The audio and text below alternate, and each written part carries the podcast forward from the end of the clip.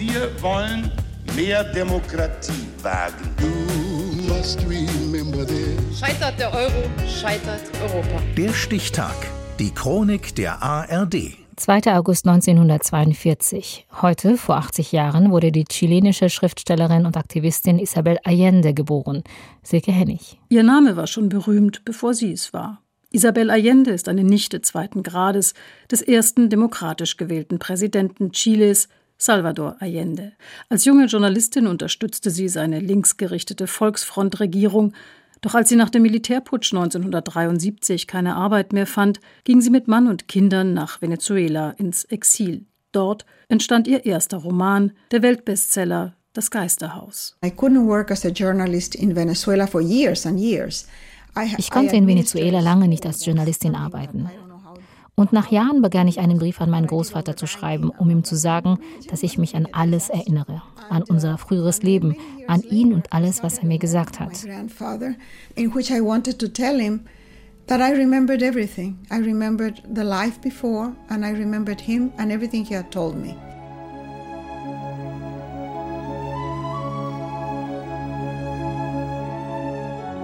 And that letter was extended aus diesem Brief wurde das Geisterhaus, mein erster Roman.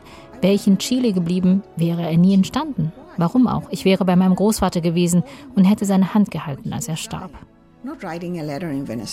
Das Geisterhaus, in dem Isabel Allende die Geschichte einer Familie mit der Chiles verwebt und mit Zutaten des magischen Realismus würzt, war der Anfang einer Karriere, die sie mit rund 70 Millionen verkauften Büchern zu einer der erfolgreichsten zeitgenössischen Schriftstellerinnen weltweit machte, auch wenn die Kritik ihr bisweilen triefende Seichtheit und Strickmuster von Seifenopern bescheinigt.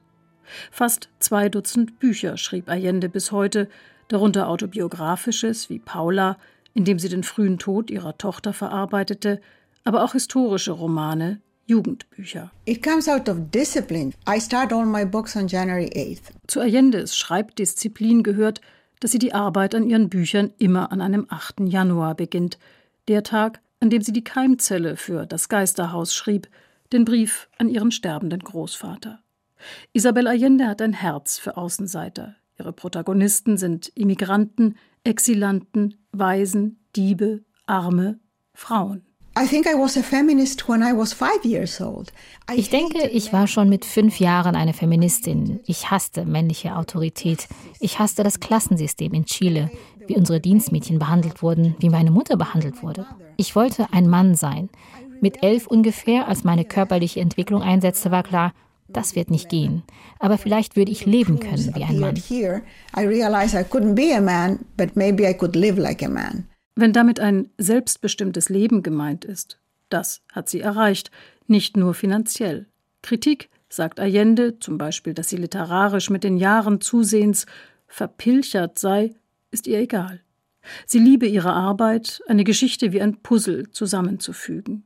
Noch immer schreibt sie auf Spanisch, obwohl sie seit den 80er Jahren in den USA lebt und amerikanische Staatsbürgerin ist. I feel Chilean. I look Chilean. I have an accent. Ich fühle chilenisch, sehe so aus, habe einen Akzent. Und wenn ich dort bin, gehöre ich dazu. Das spüre ich. Aber ich gehöre dazu für eine Woche. Dann wird mir klar, mein Leben ist hier in den USA und ich komme zurück.